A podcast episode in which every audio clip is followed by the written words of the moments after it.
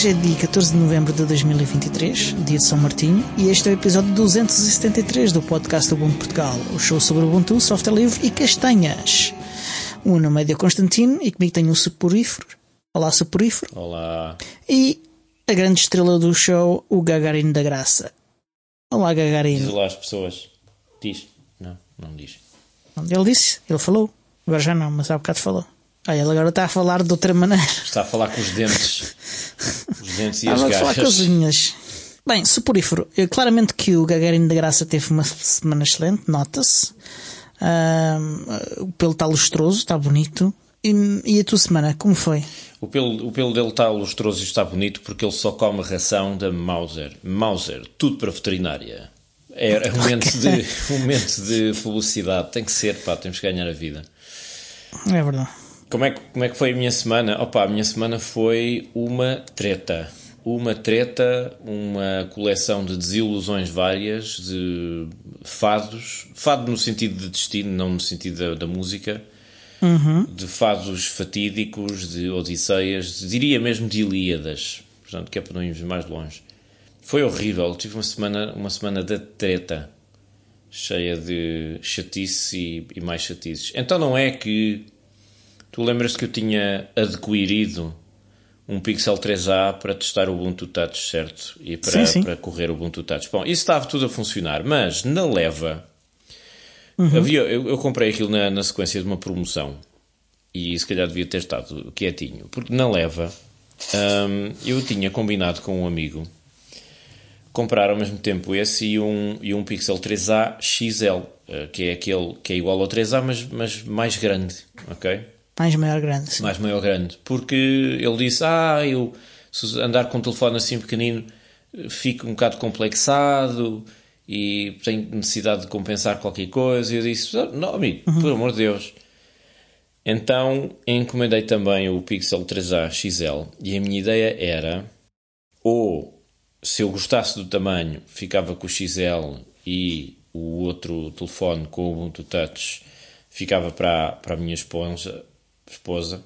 Se eu achasse que aquilo é muito grande e tal e não, e não, não me adaptasse Ok. bem, esse meu amigo ficava com ele. Portanto, era aqui um arranjo que nós tínhamos, deixa-me ver se, se dá, se não dá, pá, e se coisa, ficas com ele, pronto. Porque aquilo estava com o preço mesmo assim ridiculamente baixo. E então, descobri para mal dos meus pecados que o modelo que eu recebi do XL é o G020A, sendo que há o G020B e o G020C. O que é que isto quer dizer? O G020A é um modelo especificamente destinado à Verizon nos Estados Unidos, que é uma, uma operadora de telecomunicações, à, semelhante à semelhança da T-Mobile, AT&T, Sprint, aquelas coisas todas. E calha que esse, essa rede, essa operadora tem a mania de bloquear não apenas os aparelhos para a sua rede, portanto bloqueia o SIM do aparelho, mas também bloqueia o um, como é que se diz OEM? Eu não sei o que é que quer dizer OEM. O bo- bootloader. Sim, o, O OEM quer dizer Original Equipment Manufacturer. Pronto.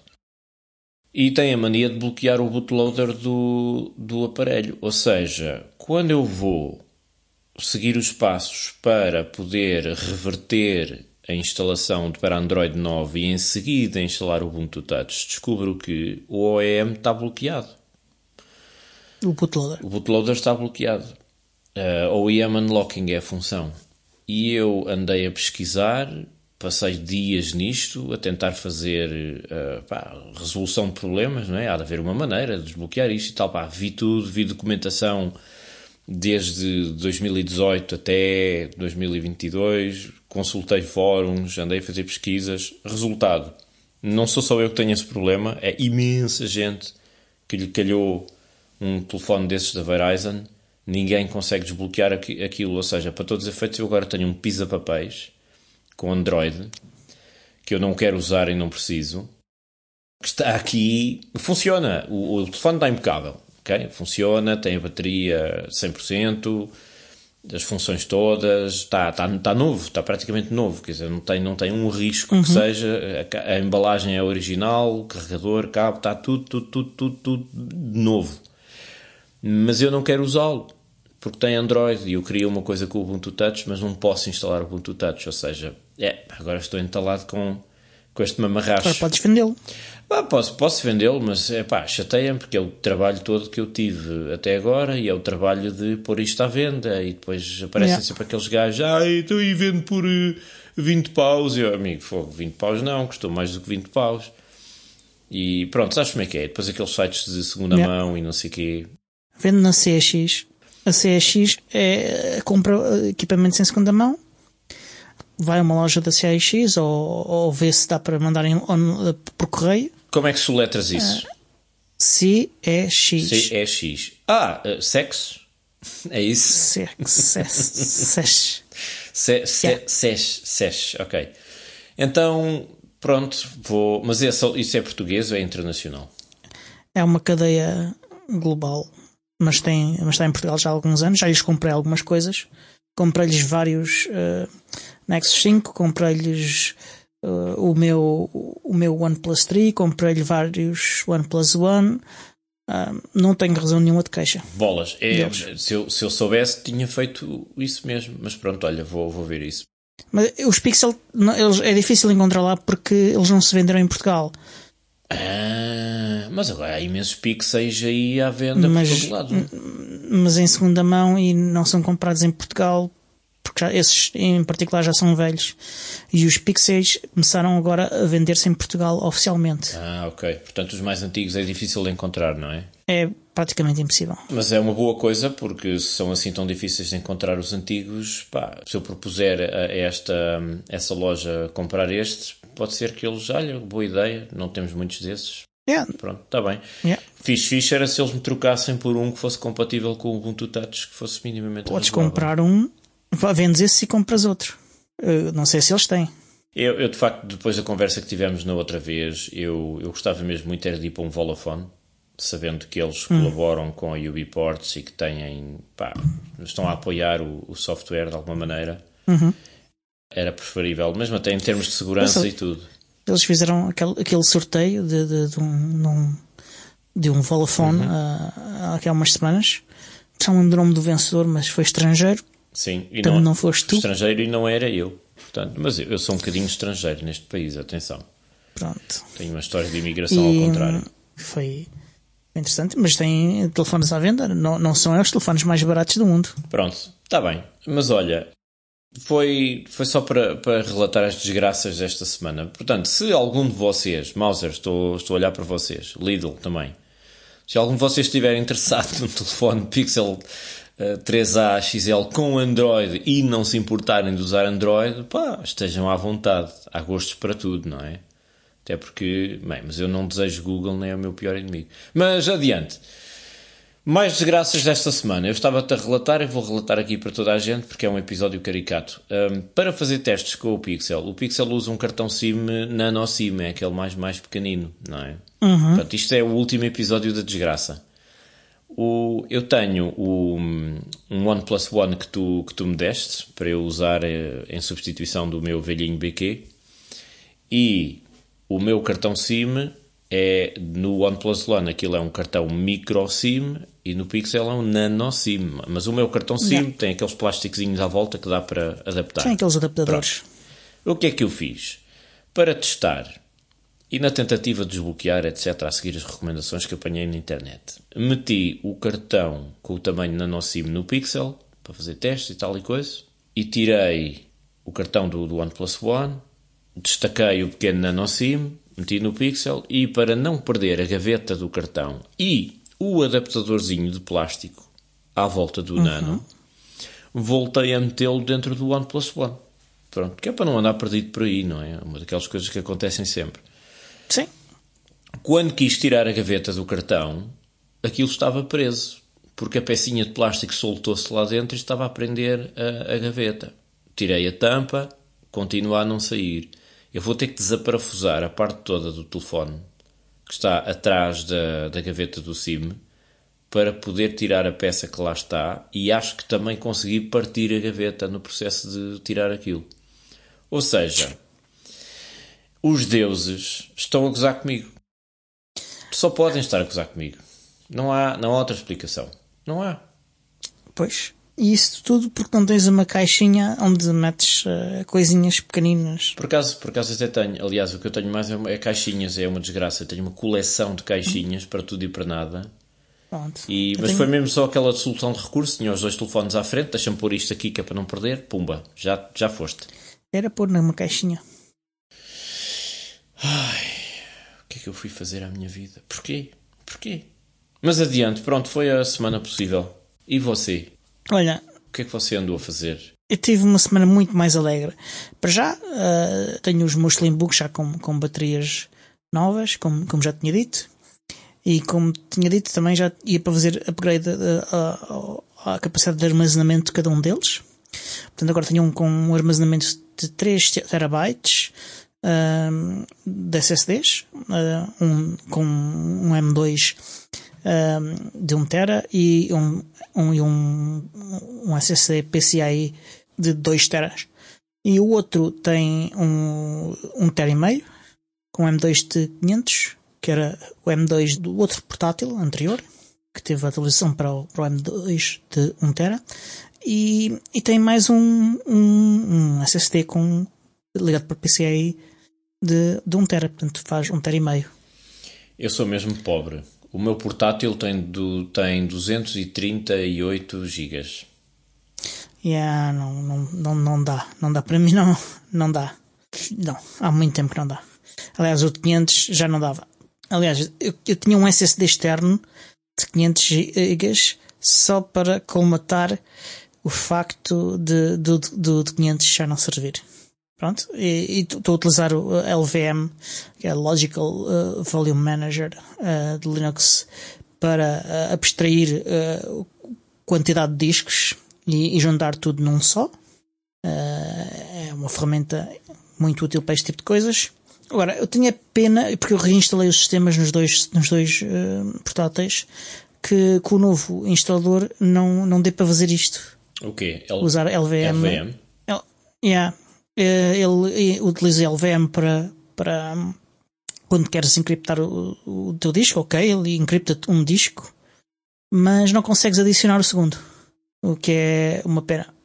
Isso dá para adicionar depois, dá para adicionar depois de, de feita a instalação, mas eu acho que isto devia ser feito durante a instalação, era o ideal, até porque é, é uma, é uma tarefa que o instalador podia simplificar muito aos utilizadores, porque isto de usar LVM já não é uma coisa básica, certamente já não é uh, para, para a maioria esmagadora dos utilizadores que não, que não têm conhecimentos uh, já uh, profissionais de, de, de, informática.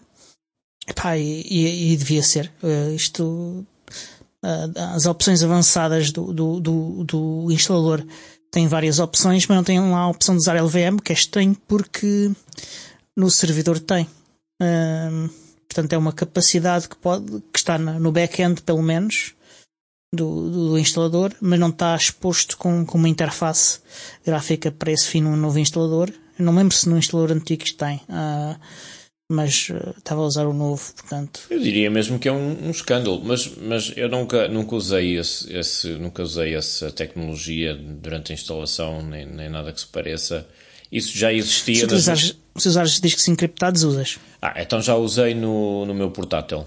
O portátil Pronto. tem disco encriptado. Por razões óbvias, que é uma, uma coisa móvel que anda por aí, yeah. pode-se perder, pode ir para as mãos erradas. Convém. Roubado, yeah. Mas então já usei, mas eu não sabia que dava para fazer isso em dois discos um, em simultâneo, ou dois ou mais. Mas, mas isso é uma coisa que já existia nas versões anteriores e desapareceu, é ou é uma coisa que ainda não existe? Eu, eu não lembro, não lembro. Eu sei que no servidor dá certeza. Eu, eu não costumo particionar manualmente o, o, o desktop. Um, eu normalmente tenho um disco e, e, e meto o disco todo com, com o mesmo volume encriptado mas, eh, mas há, noutras distribuições há. Não há nenhuma razão para não haver eh, também para o, para o Ubuntu mas, desktop. Mas quando tu dizes outras distribuições, eh, estamos a falar do quê? Red Hat, afins. Debian terá também? Sim, ah, não? Provavelmente, mas era, sim, é provável.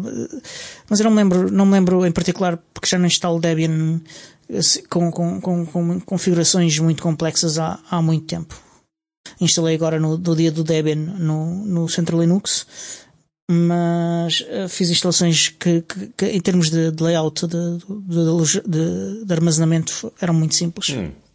Está hum, bem. Então, ok. Mas hum, fica a pergunta para quem souber: será que, será que isto existia em versões anteriores e ninguém deu por nada? Será que desapareceu? É, essa, será que não é uma questão introduzida? de Ou será que a Canonical é olhou para essa funcionalidade e disse: É? Não sei, eu eu sei que o instalador já teve funcionalidades mais avançadas em termos de, de particionamento, por exemplo, conseguia separar a home do, do havia até essa opção mesmo de separar a home do, do, do, do sistema operativo, pois é, que também, que também é. seria útil. Isso dava imenso ah, jeito em caso de avarias, perdas e chatices. Não dá assim tanto jeito, porque se tu, se tu instalares o, o, o Ubuntu ah, sem uh, escolhendo a opção de, de, de de manual e se não formatares Sim. ok as partições tens, ele vai-te instalar tudo e não te vai subscrever a home. A sério? Yeah. Estranho. E então aí hum, relembra-me onde é que anda a pasta dos snaps? Se, se, se, se, se tiveres se tiveres se tiveres um, uh, um disco encriptado uh, uh, ele Pronto, aí não, não, não dá para fazer isso. Mas se não tiveres o disco encriptado, dá. Hum. Ok, não, por acaso não, não sabia, não me lembrava disso. E antigamente o, o instalador tinha mesmo uma opção para, para ele fazer isso automaticamente. Sem, sem apagar os dados. Eu, lembro, eu yeah. lembro-me vagamente, há não sei quantas versões atrás. Já foi há muitos, havia, foi há muitos anos. Havia já. essa opção para uh, sobrescrever os dados ou, de, ou, preservar os dados, uma coisa assim, mas Sim. havia sempre um risco ali. Eu sempre me, pareceu que era um bocado arriscado fazer isso. Todas as vezes que fiz e que via fazer, funcionou bem. Hum, tá bem. Que engraçado. Estamos, estamos sempre a aprender. A pasta dos snaps, aquilo fica onde? Fica na, na pasta principal também? Depende. Ou... Depende. Um, há partes dos snaps que ficam na tua home directory, porque são os teus dados. Pois. E há a parte dos snaps, que é o software, que, que fica uh, na, na, na raiz do. Uh. Sim, não, eu estava a, a tentar perceber se eu fizesse uma instalação preservando o que está na pasta pessoal, se aquilo iria uh, assumir os dados que estavam na pasta dos snaps ou não se, necessariamente. era preciso fazer não ali uma marosca qualquer. Não, um, não, não creio que isso vai funcionar um, porque uh, ele não vai conseguir relacionar, creio eu, um, o que tu tinhas com, com, com o novo snap que tu instalas. Hum. Uh, mas se tu fizeres uh, snapshots dos snaps uh, com o comando snap, save e o nome do snap, um, e se depois tu exportares esse snap para um fecheiro zip, e se depois tu importares esse zip e fazeres o restore desse snap, Dá para, ficas, com, ficas com tudo o que tu tinhas antes. Guardar os dados. E isto é muito útil não só para, para recuperar backups, mas também para migrar coisas de um computador para o outro. Opa, sim, sobretudo tralha que está ligada a, a aplicações específicas e tu precisas daqueles sim. dados. Sim, sim. Yeah. Boa, boa. Uh, eu, por exemplo, eu, eu gosto Tudo de usar LXD. ao Firefox, por exemplo, deve ser um sonho, não? Chegas ali, pumba, pumba. Sim. Yeah. Eu gosto também muito de usar LXD, que, que pronto, para containers e VMs.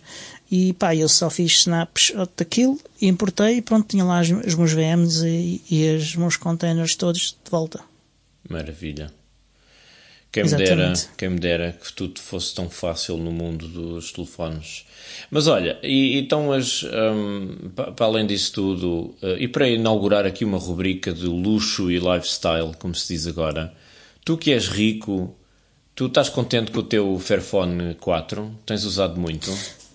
Estou muito contente com o meu Fairphone 4, é o meu daily driver de momento porque ainda tenho o meu Volafone avariado, ainda não mandei para reparação.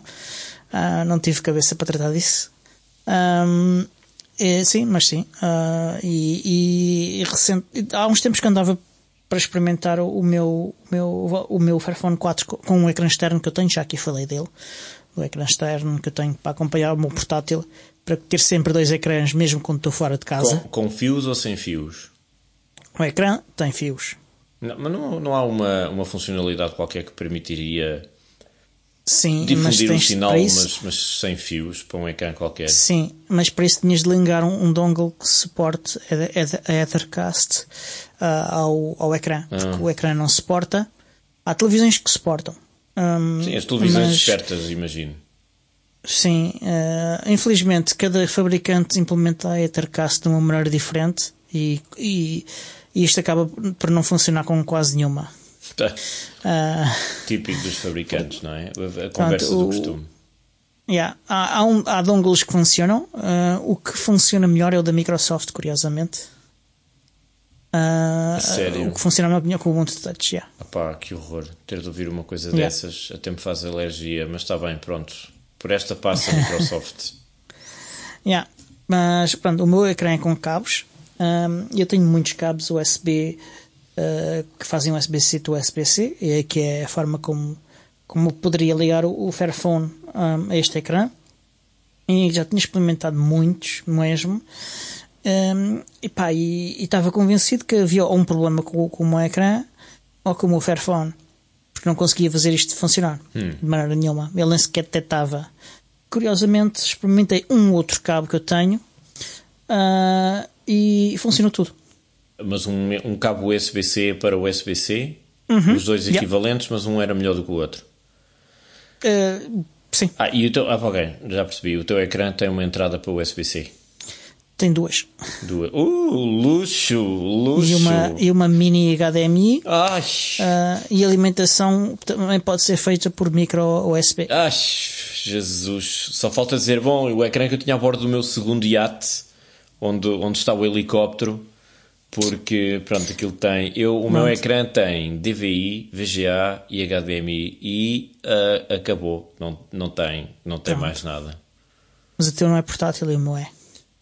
Ai, Ai, olha para mim, olha, olha, olha para mim com o ecrã portátil. Olha, assim com o ecrã portátil dizer- posso trabalhar em todo lado. Olha, olha para mim a trabalhar, a trabalhar com o meu ecrã portátil.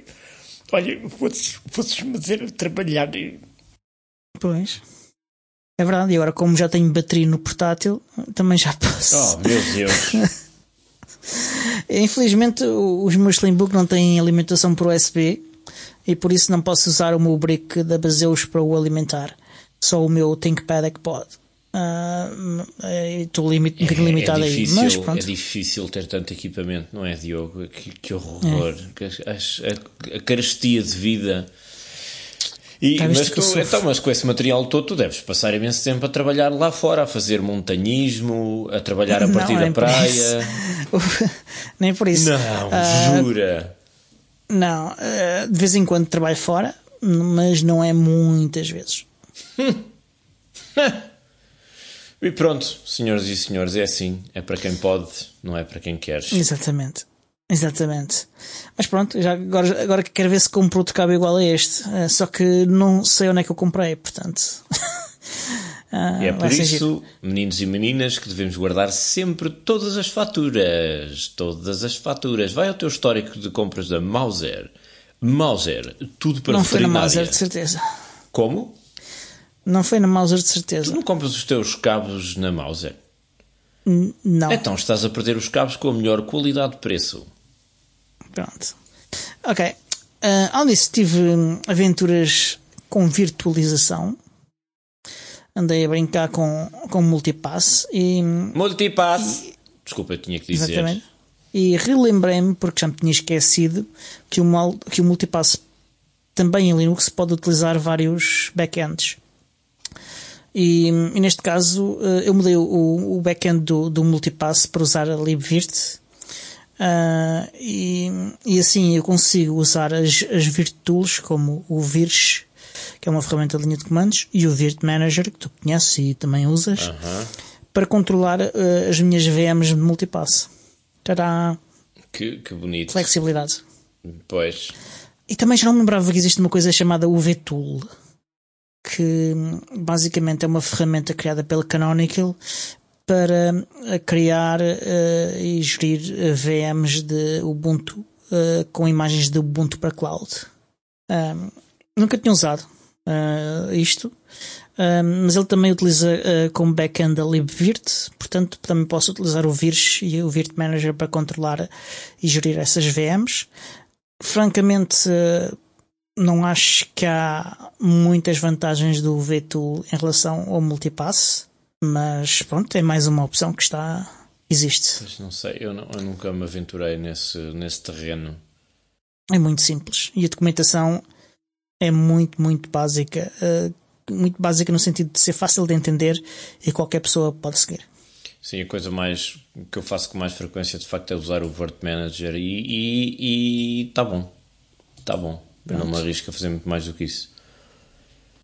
Andei um, de volta do, do Kubernetes esta semana um, e estava a, a seguir um, uma documentação que recomendava para, para, para, para testar umas coisas uh, que usasse Minikube e, e com VirtualBox, que o Tiago gosta muito de usar, o VirtualBox. Um, e epá, epá, tive problemas com isso o problema é que instalei Minikube, tudo bem, instalei o VirtualBox, tudo bem. O VirtualBox, a instalação, já não lembrava disso porque já não instalava há, há muitos, muitos anos. Mas para instalares e usares o, VirtualBox, também tens de instalar um, compiladores e, coisa, e ferramentas de desenvolvimento, porque ele depois tem que fazer o setup de, de, de, de drivers de kernel e ele faz a build desses drivers e, e carrega esses drivers. Se, se acham que isto é, eu, eu, francamente, as pessoas vendem o VirtualBox como sendo muito user-friendly, mas a interface é relativamente user-friendly. Eu, não, Sim, mas o, funcionamento, isso. tu para ter já determinadas mas, funções tens que ir esgravatar à procura, tens que configurar, tens que fazer ali uma série de. Sim, mas isto, isto, isto, isto acabas por ter em todas, de uma maneira ou de outra. Mas este processo de, de instalação, francamente, não é nada amigável. E francamente não acho nada apropriado para utilizadores que, que não têm experiência nenhuma. Pois. Andar a instalar compiladores e coisas desse tipo. Uh, Nunca gostei de VirtualBox. Não, Eu só uso VirtualBox por parece. uma razão muito simples tem a ver com aquela coisa que eu já disse. Há um programa de software proprietário que eu tenho de usar, que sou obrigado a isso para abrir fecheiros de formato proprietário para depois exportá-los para XML e uh, só consigo uh, fazer correr esse programita dentro de uma instalação de Windows. Sim, mas podes usar Windows com, com os outros sistemas pois de posso. Calma, calma, jovem. Eu já explico. Então, o que se passa é que eu tenho eu, eu preciso ter uma pasta partilhada uhum. para ter esses fecheiros proprietários lá dentro e o resultado e essa pasta tem que estar uhum. partilhada uhum. com o meu sistema Ubuntu uhum. para eu trabalhar esses mesmos fecheiros cá fora, uhum. fora do ambiente virtual, com uhum. outras aplicações. Ou seja, uma grande confusão. Com, com o Virt Manager nunca consegui uh, configurar como deve ser uma pasta partilhada com Windows, porque, tanto quanto sei de, do que andei a ler, posso estar enganado, posso ter errado, mas não é possível. Ou seja, é possível. Eu consigo ter uma pasta partilhada com sistemas GNU Linux, mas não com Windows, no Virt Manager. Não sei porquê. Isso é uma chatice para o meu fluxo de trabalho porque implica estar a copiar coisas lá para lá. Não tenho hum. paciência. Então com o VirtualBox eu consigo fazer isso, infelizmente é o que eu tenho andado a usar. Mas se eu pudesse passar okay. este Windows para o Virt Manager, com certeza que o faria, só que nunca consegui resolver isso. E por essa razão estou entalado com o VirtualBox, embora não seja assim a coisa mais um, eficiente para mim, de qualquer maneira. Ok. Um, mas pronto, além disso, um, o, o Minikube uh, tem um, um, driver para VirtualBox e tem drivers para, para outras coisas como backend e, e, e o Minikube estava a lançar a infraestrutura necessária para o Kubernetes e, epá, e, e, e não conseguia chegar ao fim porque uh, a VM demorava mais do que 5 minutos a arrancar. Ai Jesus, 5 minutos? E o que é que tu Exatamente. foste fazer nesse tempo todo? Foste comer uma sandes, tomar um café? Esperei. Tu não tinhas, tu não, quando, quando eras pequeno, tu não tinhas um Spectrum? Não. Um ZX, aqueles. Nada. Não, não nunca tinhas... tive, só tive PCs. Ah, ai, ai, ai, olha, para mim só tinha PC. Está bem. Um, tu, és, tu és um bocado mais novo do que eu, se calhar uh, só tinhas PC já mais avantajados. Tu, tu quando carregavas jogos com cassetes. Não, toda, toda a gente tinha Spectrums e eu tinha PC e eu ficava triste porque não podia jogar os mesmos jogos porque não tinha um Spectrum. Ah, estás a ver, afinal, afinal também tens sentimentos, também és um ser humano. Hum, mais ou menos. E, ah. e quando, quando era preciso jogar aqueles joguinhos, tu, o pessoal tinha que meter a cassete para carregar o jogo e ia fazer qualquer coisa. Yeah. Pá, faz o mesmo, 5 minutos também não é assim tanto. Yeah. Mas o problema é que o Minicube recusava-se uh, a terminar o processo porque uh, aquilo demorava mais de 5 minutos. Esse é que era o problema.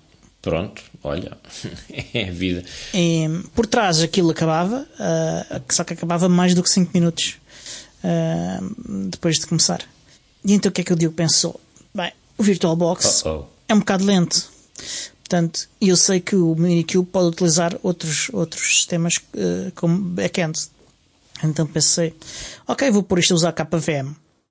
E pus.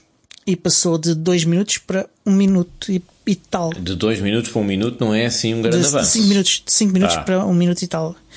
Uh, ainda assim, esse 1 um minuto e tal uh, não chegava porque há um outro timeout de, para, neste caso para, que era uh, não para, para a VM estar a correr, mas para a VM ter um endereço IP que não que não que não chegava a tempo. Portanto, o, o, o, Minikube não conseguia obter o endereço IP do, do, da máquina virtual a tempo. E, e esse problema eu não resolvi. Um, isto é porque o Ubuntu está a demorar um bocadinho a arrancar. O Ubuntu Server 2204. O, o Tiago já me disse que no 2004 está a funcionar bem. Portanto, eu amanhã talvez teste com o 2004. Um, a documentação que eu vi também era para 2004, mas eu pensei, se isto é para 20, 20, 2004 também, também funciona para 2204. Um, pelos vistos, não. Um, e pronto. Tu quando dizes, uh, quando dizes que estás a falar que, que o Tiago te disse isso, estás a falar do Tiago Carrondo? Exatamente. Aquele barbudo que estava na festa de software sim, livre. Sim, sim. E perguntam sim, vocês sim, qual deles, não é? Eu sei, é, eu também reparei nisso. Yeah. Mas, mas ele afinal está vivo. A última coisa que eu tinha ouvido é que ele tinha caído para quedas na selva da Bolívia e que andava aí perdido, que não tinha telefone Não satélite. confirmo nem desminto. Sabes mais do que nós. Não confirmo nem desminto. Além disso, tenho uma queixa sobre o Thunderbird. O Thunderbird tem um problema que é, e já tem há muito tempo, que é não mostra o campo com o endereço de e-mail do remetente. Aham, uh -huh. e? Ok ele mostra o nome do remetente. Uhum. Isto significa que é extremamente fácil. Espera aí, quando tu dizes o remetente, é quem está, quem está a escrever o mail dentro do Thunderbird para enviar ou não, alguém não, não. que te enviou um, um, e-mail? Alguém que te enviou. Ah, ok, sim, tens razão, porque Isto às é um vezes problema. as pessoas têm vários endereços e tu não sabes para qual é que estás a responder. Pode ser isso, institucional, pode spammers, ser pessoal. Os spammers metem um nome uh, boeda comum, sim. Uh, de uma coisa que, que, é verdadeira e o endereço é falso. Ah, ok, certo. Ah, e há outros problemas. Ah, até porque há pessoas com o mesmo nome. Não sei se sabes, mas há neste mundo pessoas com o mesmo nome. Eu sei. E há oito pessoas em ah, Portugal que têm o mesmo nome do que eu. Pronto. E, e então uh, é um bocado chato, uh, mas havia uma extensão do Thunderbird que uh, forçava esse campo a ser mostrado no Thunderbird. E eu usava isso Infelizmente, com, com esta nova interface gráfica do Thunderbird, a extensão. compatível. Exatamente. Pânico na Mozilla. O autor da extensão diz que deixa de ser possível fazer uh, uma extensão que faça o mesmo. Portanto, uh, as APIs que permitiam fazer isso desapareceram. Então, mas. Ai, o camandro. Então, mas desapareceram e não há umas novas para fazer outras coisas? Então, não, não. Espera aí. Espera, mas há um bug tudo. com. Para tudo. Há um bug, sim. Então, mas vamos lá ver uma coisa. Quando eu ouvi rumores daquela festa desbragada com montes de cocaína e anões a serem tirados contra alvos e coisas assim, não me constou que lá estivesse pessoal da Mozilla. O que é, o que, é que aconteceu? Se calhar estavam lá, é isso? O que é que aconteceu aqui?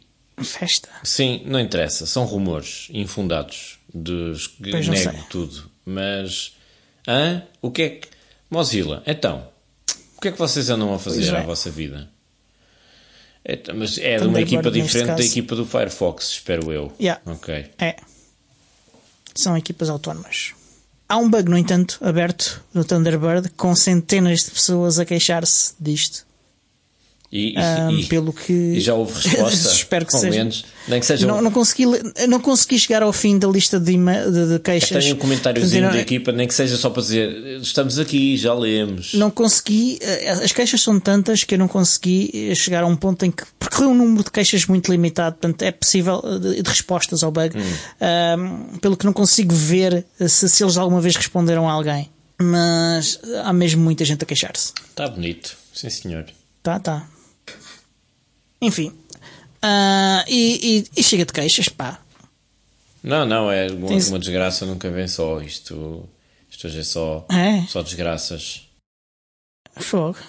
Então, e, e tu tens notas do professor Miguel? Não tenho muita coisa, queria só partilhar com, com os estimados ouvintes uma entrevistazinha daqui da Atrasado, de há quatro dias atrás, no raspberrypi.com, que é o- um site dedicado a, adivinharam, ao Raspberry Pi, que argúcia.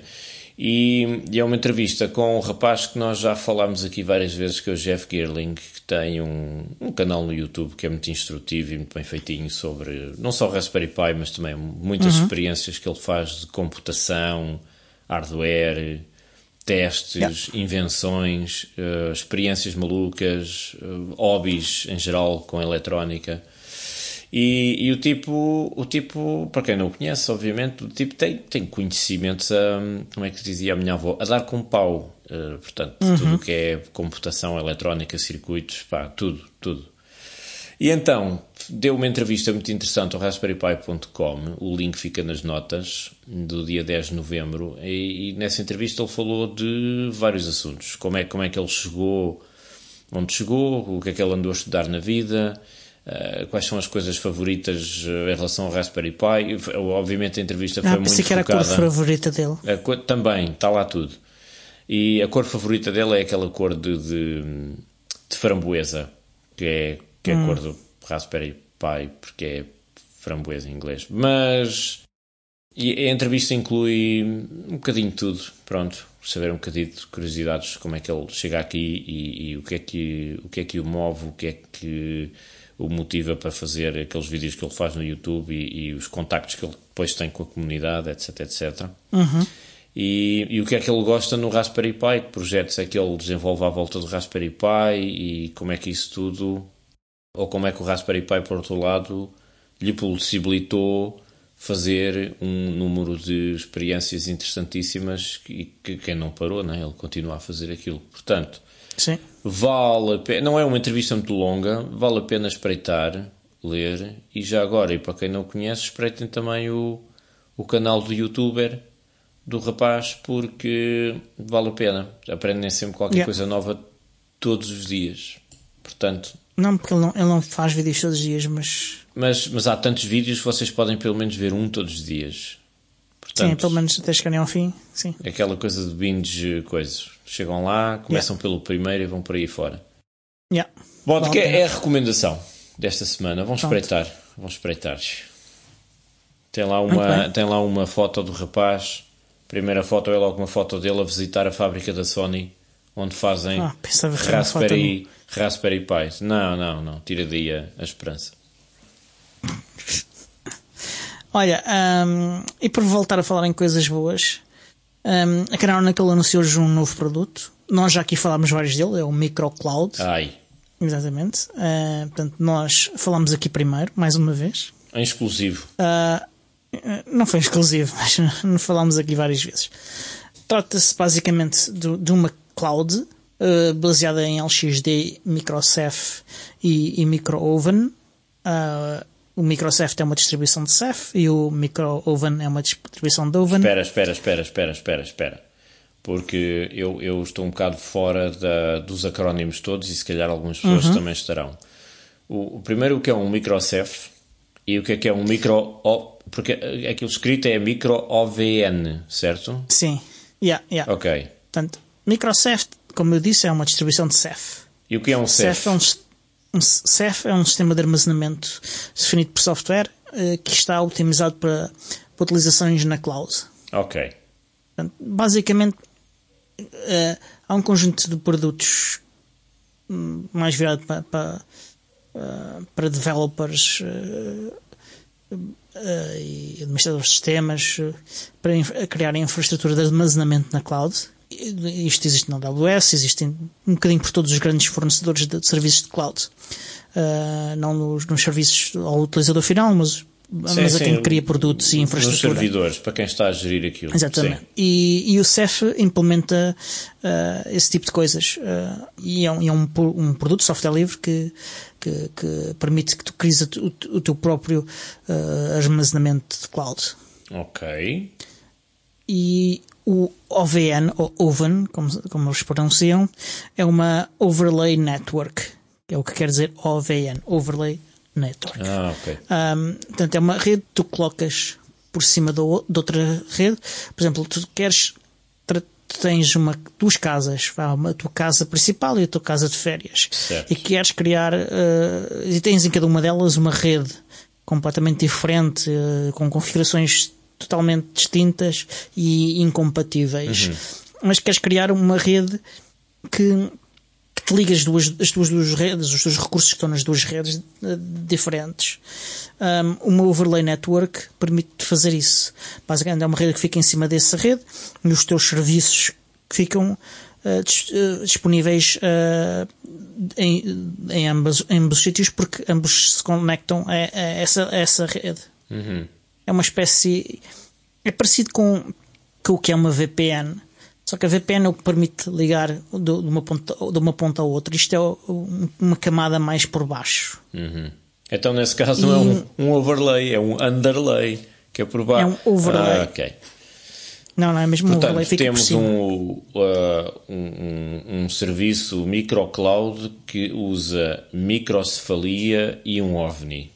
É isso. Uhum.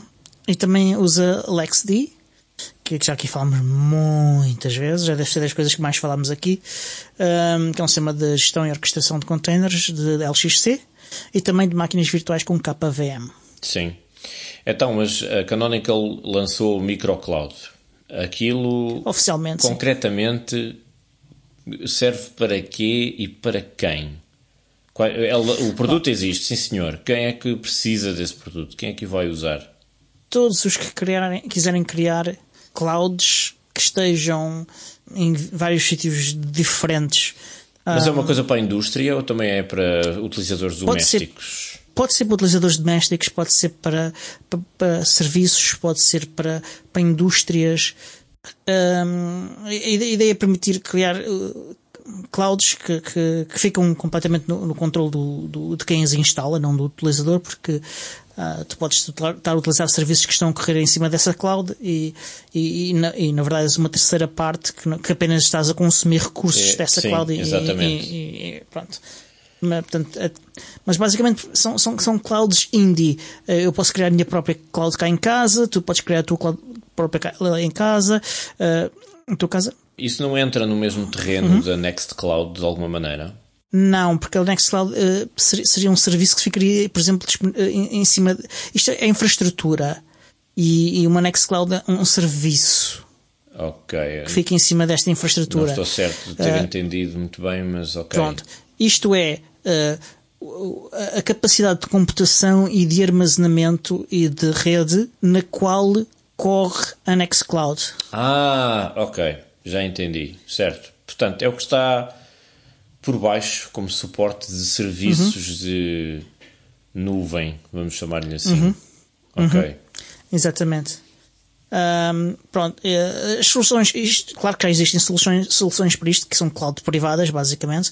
Isto já existe, mas são todas muitíssimo mais complexas e, e todas elas eh, requerem pessoas com, com competências técnicas já bastante evoluídas ah, e, e são de uma dimensão muito maior e existe, exigem recursos que, que a maior parte das pessoas não, não têm para, para conseguir ah, correr uh, isso. Pois, na, na maior uh, parte dos casos, a maior parte das pessoas que nós conhecemos que têm essas coisas assim feitas em casa, eu já não me lembro se o Tiago tinha uma coisa dessas, julgo que sim, ou tu, mas é. não é muito inabitual que haja pessoas que peguem num Raspberry Pi, num disco, isso tudo e montem ali uma instância Sim, mas isso. Não é uma cloud. Sim, mas isso não é uma cloud. Apesar do nome Nextcloud, isso não é uma cloud, na verdade. Mas eu estava aqui a pensar se teria alguma coisa a ver com isso, porque é uma, é uma, uma, uma, uma nuvem uh, privada, ou seja, que está debaixo do teu controle, que tu usas na tua rede doméstica. Yeah. Qual é, é, é, Não sei qual é a diferença. Um Raspberry Pi não é uma nuvem, é, é um, é um, um servidor, servidor. Sim, é um servidor. Pronto, um, uma cloud tem pelo menos múltiplos servidores e disponibiliza esses recursos de computação, esses recursos de armazenamento e, e de rede um, de uma forma abstrata e, e que portanto, tu não, tu não, uh, o software que corre em cima de, de, dessas capacidades não precisa de saber em que, que, servidor é que está e que servidor é que está a dar-lhe a capacidade de computação, que servidor é que lhe está a dar o armazenamento uh, e tudo isso. Ou seja, aquilo Portanto, é tudo distribuído, ele, ter... ele, ele, corre apenas o serviço e, e marimba-se para. E não, não sabe mesmo. Okay. O, a, a cloud em si abstrai uh, cada uma destas coisas do que está em cima dela. Uhum.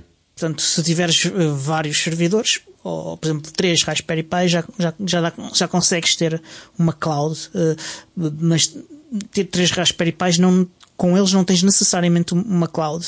Tens de ter essa camada de software que cria essas abstrações uh, e, e, que permite uh, fazer escalar também. Certo, depois escala as capacidades. E, e, distribui e gera os recursos conforme o que está disponível e nós não precisamos uhum. nos chatear com isso, Sim. desde que esteja yeah, lá. E, e, por exemplo, se, se detecta que um, que um nó foi abaixo, substitui uh, por outro. Tipic, okay. tipicamente, tipicamente tem essa capacidade de, de fazer isso. É elástica. Sim. Ok, agora percebo um bocadinho melhor. É aprender coisas novas todos os dias. Isto é melhor Pronto. que Legos. Então, mas qual, e onde é que nós podemos arranjar mais informação sobre esse microcloud? Então lá vamos. Um, pronto, isto, uh, isto permite a empresas, uh, por exemplo, colocar uh, um, um, por exemplo, tens uma loja que, que processa imensos dados de faturação e, e sobre uh, inventário, coisas desse tipo. Um, e tu podes ter uma, uma pequena cloud na tua loja a processar dados relacionados com isso. Porquê? Porque se calhar tu, tu, tu podes ter cap, capacidade de, e, e necessidade de fazer isso de forma independente de um sistema centralizado porque sempre ficas sem, sem ligação um, ao data center principal por algum problema técnico uhum. que há no data center ou nas, nas comunicações entre os, os, dois, os dois locais uh, e portanto dá-te jeito de teres essa capacidade de fazer a gestão dos teus recursos localmente uh, e este tipo de recursos uh, deste tipo de produto, o microcloud permite fazer isso criar o teu, o teu, a tua pequena cloud de uma forma descentralizada e mais local. Portanto, tens os teus dados e a capacidade de os processar mais perto de quem os produz e de quem os usa. E conhecendo a Canonical como nós conhecemos, isto dá-lhes algum tipo de vantagem em relação a IoT, a Internet das Coisas?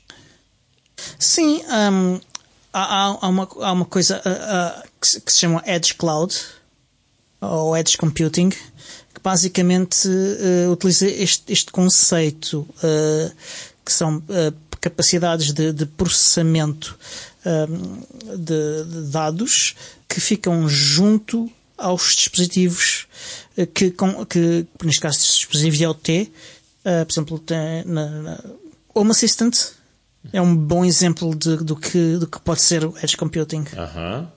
Em que ele pode processar localmente todos, todo, todo, uh, os pedidos de, dos vários dispositivos IoT e, e também pode uh, ele centralizar os pedidos para fora da tua rede de serviços de cloud que ele, que ele, de qual ele faça uso. Certo. Incluindo acesso remoto aos dados e coisas assim, ou não? Pode, podem ser outras sim, coisas. Sim, sim, sim, sim. Sim. Um, e, o, e, o, e, e, se correr em cima de, de, de infraestruturas de, como, como o microcloud, ele consegue escalar de uma forma fenomenal. Hum.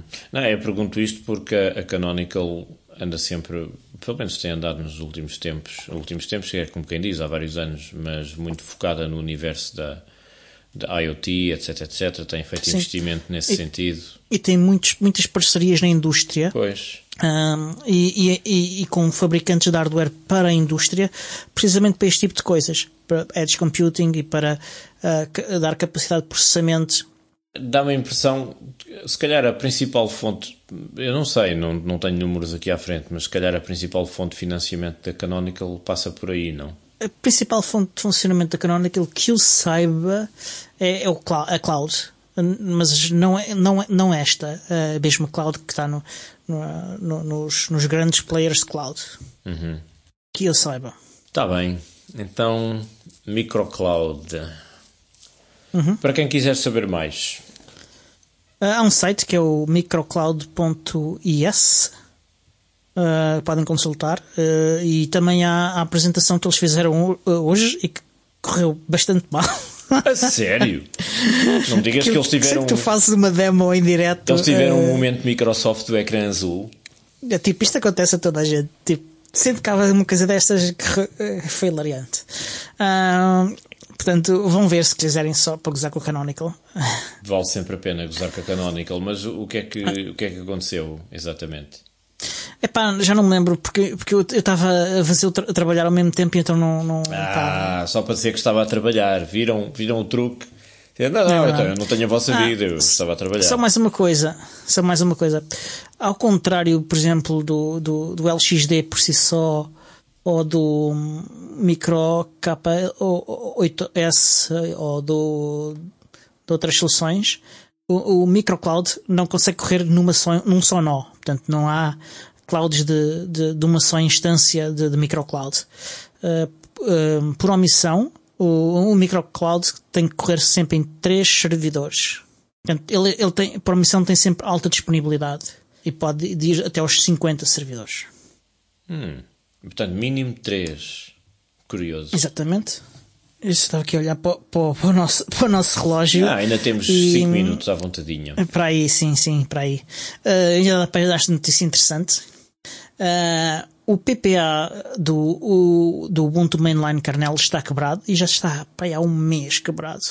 Eu lembro-me de ver notícias sobre quebras, várias quebras que têm havido nos últimos meses ne- ne- neste, neste PPA. Uh, portanto, não há builds, este PPA tem builds diários do kernel retiradas diretamente do Git e basicamente é a forma de obter eh, kernéis mais fresquinhos no Ubuntu eh, que estão ainda sem as alterações da equipa do, do kernel Ubuntu. Mas porquê? Porquê? Porque podes precisar para algum driver eh, que, que já haja no novo eh, kernel, por alguma razão, se tu não precisares das coisas que a Canonical te introduz no, no, no kernel oficial Não, do sim, do isso, Ubuntu. isso eu percebi, mas, mas porquê é que está quebrado? O que é que tu fizeste? Ah, ehm, eu não fiz nada, foi a Canonical. Ah, agora é culpa A da equipa- Canonical. A equipa de infraestrutura da, de, de- de Canonical eh, anda a fazer alterações eh, muito grandes eh, na infraestrutura da Canonical e quebrou o, o PPA. Ahm, a equipa já, já disse que isto é temporário, que, que estão à espera que isto seja resolvido e que, e que assim que for resolvido que, que voltam a ter builds. Só que isto já deu direito a um, um artigo na Foronix. Ah, a Foronix é um site que se dedica a cobrir notícias sobre sistemas operativos ah, e hardware. Ah, a interseção eh, entre os sistemas operativos e o hardware, a performance, coisas viradas para jogos e para computação É uma fonte reputada e confiável. é a mais reputada que existe de todas.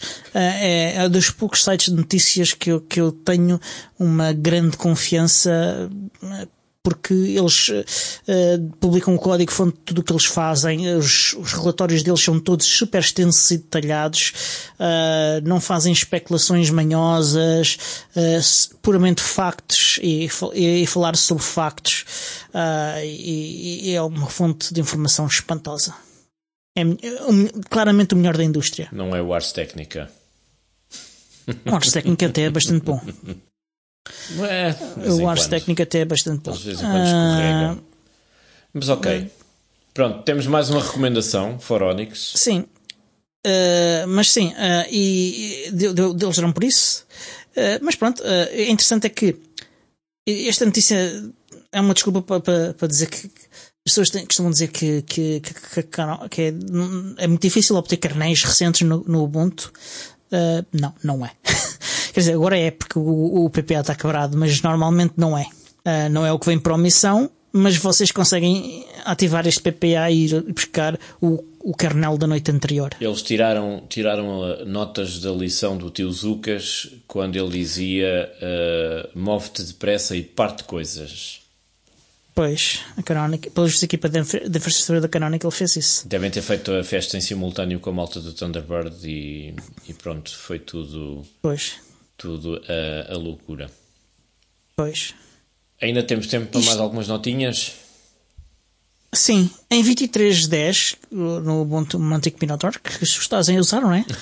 não, ainda não estou. Não? Não. Ah, eu, deixo, eu deixo a malta ir à frente e depois, eh, quando uhum, ele. Eu já estou a usar faço com as distribuições e os lançamentos das distribuições o mesmo que faço em tempo de guerra, que é ah, o inimigo está daquele lado da colina, vamos, bora, à carga, e eu vão, vão andando, aquele campo está minado, vocês pisam onde têm de pisar e depois eu vou, vou atrás de vocês, é por razões uh, táticas, e, e pronto. Uhum.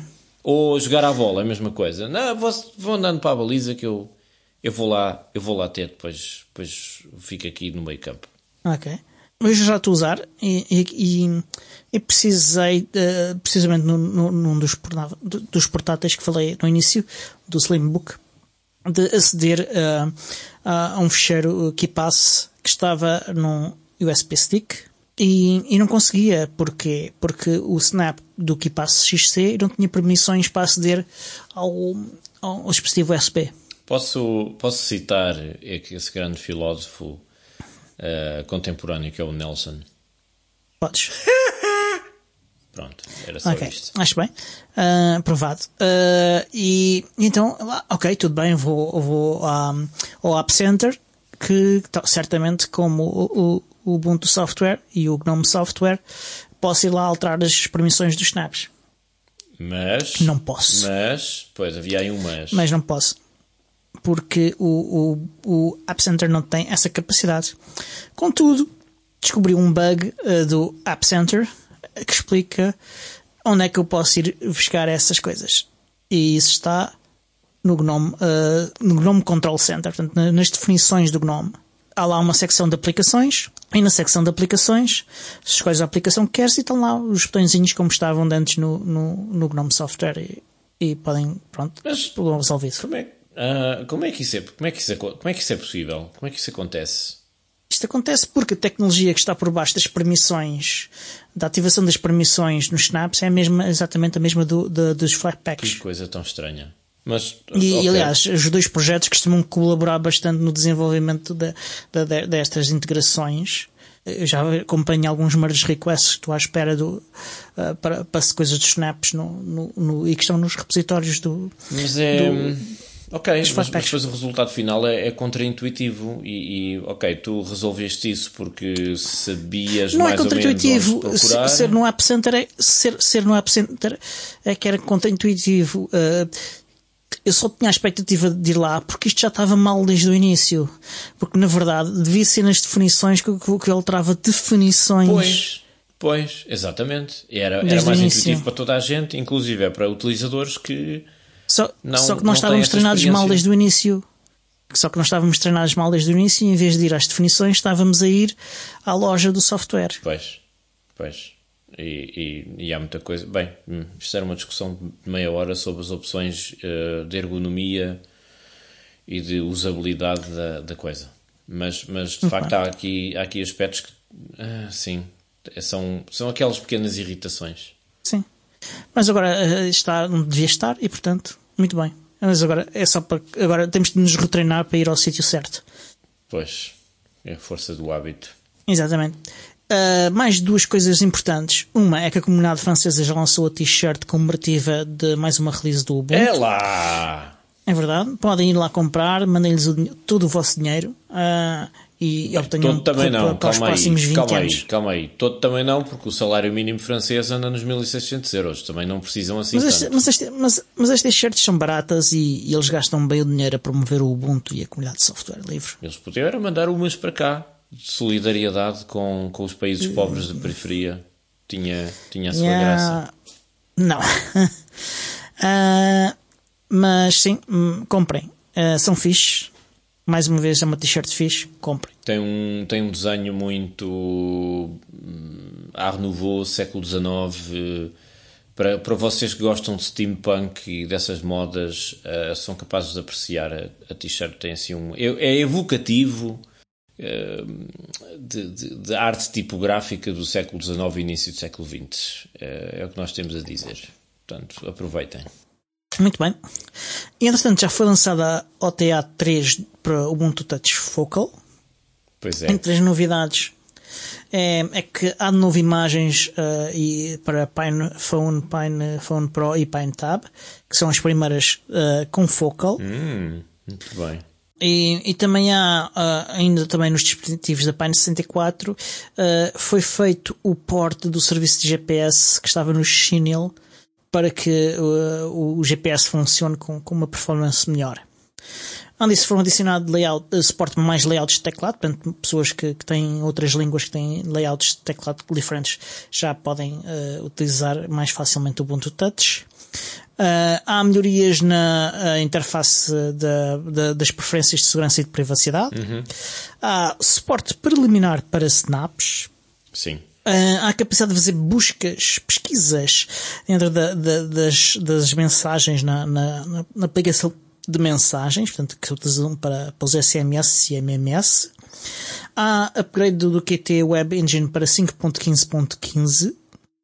Portanto, o QT Web Engine é o motor de rendering que é utilizado para o Morph Browser e para as aplicações web. Esperemos em que melhore a performance em focal nos telefones assim com menos capacidades, que eu ainda sinto alguma diferença nesse aspecto. Ainda não, tão cedo não vou experimentar esta OTA porque o Pixel está eh, com chinela. Pronto. O Android eh, um, e QTMir agora têm capacidade de fazer melhores cálculos para, para saber qual é a área que está disponível no ecrã para, para fazer o display da- das aplicações. Isso faz imensa falta não- no Android, de facto, porque no Android reparei que aquilo não- nem sempre se ajusta. Às vezes corta partes Sim, da. sim. Exatamente. E, e- e isto é um melhoramento precisamente a isso. Além disso, eh, o, o- quando a memória do, do dispositivo eh, está cheia, o, o Lomiri e, e o compositor, o compositor do Lomiri já não se atiram ao chão e crasham. Hum, USB tethering para alguns dispositivos como o Fairphone 4, ou seja, passam a disponibilizar rede por USB. Ahm, e há melhorias de performance no Pixel 3a e no Fairphone que consegue ter até 10 vezes mais performance graças a algum tuning do scheduler do kernel e, e a, a melhorias no processamento de eh, gráficos. ah, sim. Exatamente. Pois, isso é tudo muito bonito, mas hum, quando é que eu vou poder experimentar isso? É a questão que se impõe. Sabes que isto a propósito ainda do, do Focal e, e eu fiz experiências precisamente neste, as experiências de frustração nem sempre foram de frustração. Cheguei a resultados muito interessantes, já não temos tempo, mas eu vou dizer muito rapidamente. Tive resultados muito interessantes das minhas experiências com a duração da bateria. Ah, caraças! Próximo episódio. Para falares à vontade. E resta dizer que este show é produzido por mim, Diogo Constantino, pelo Miguel, pelo Tiago Carrundo e é editado pelo Alexandre Carrapiço, o Senhor Podcast, e temos como estrela o Gagarino da Graça. Que não fez absolutamente nada. E é por isso que ele é a estrela. E até para a semana! Até para a semana.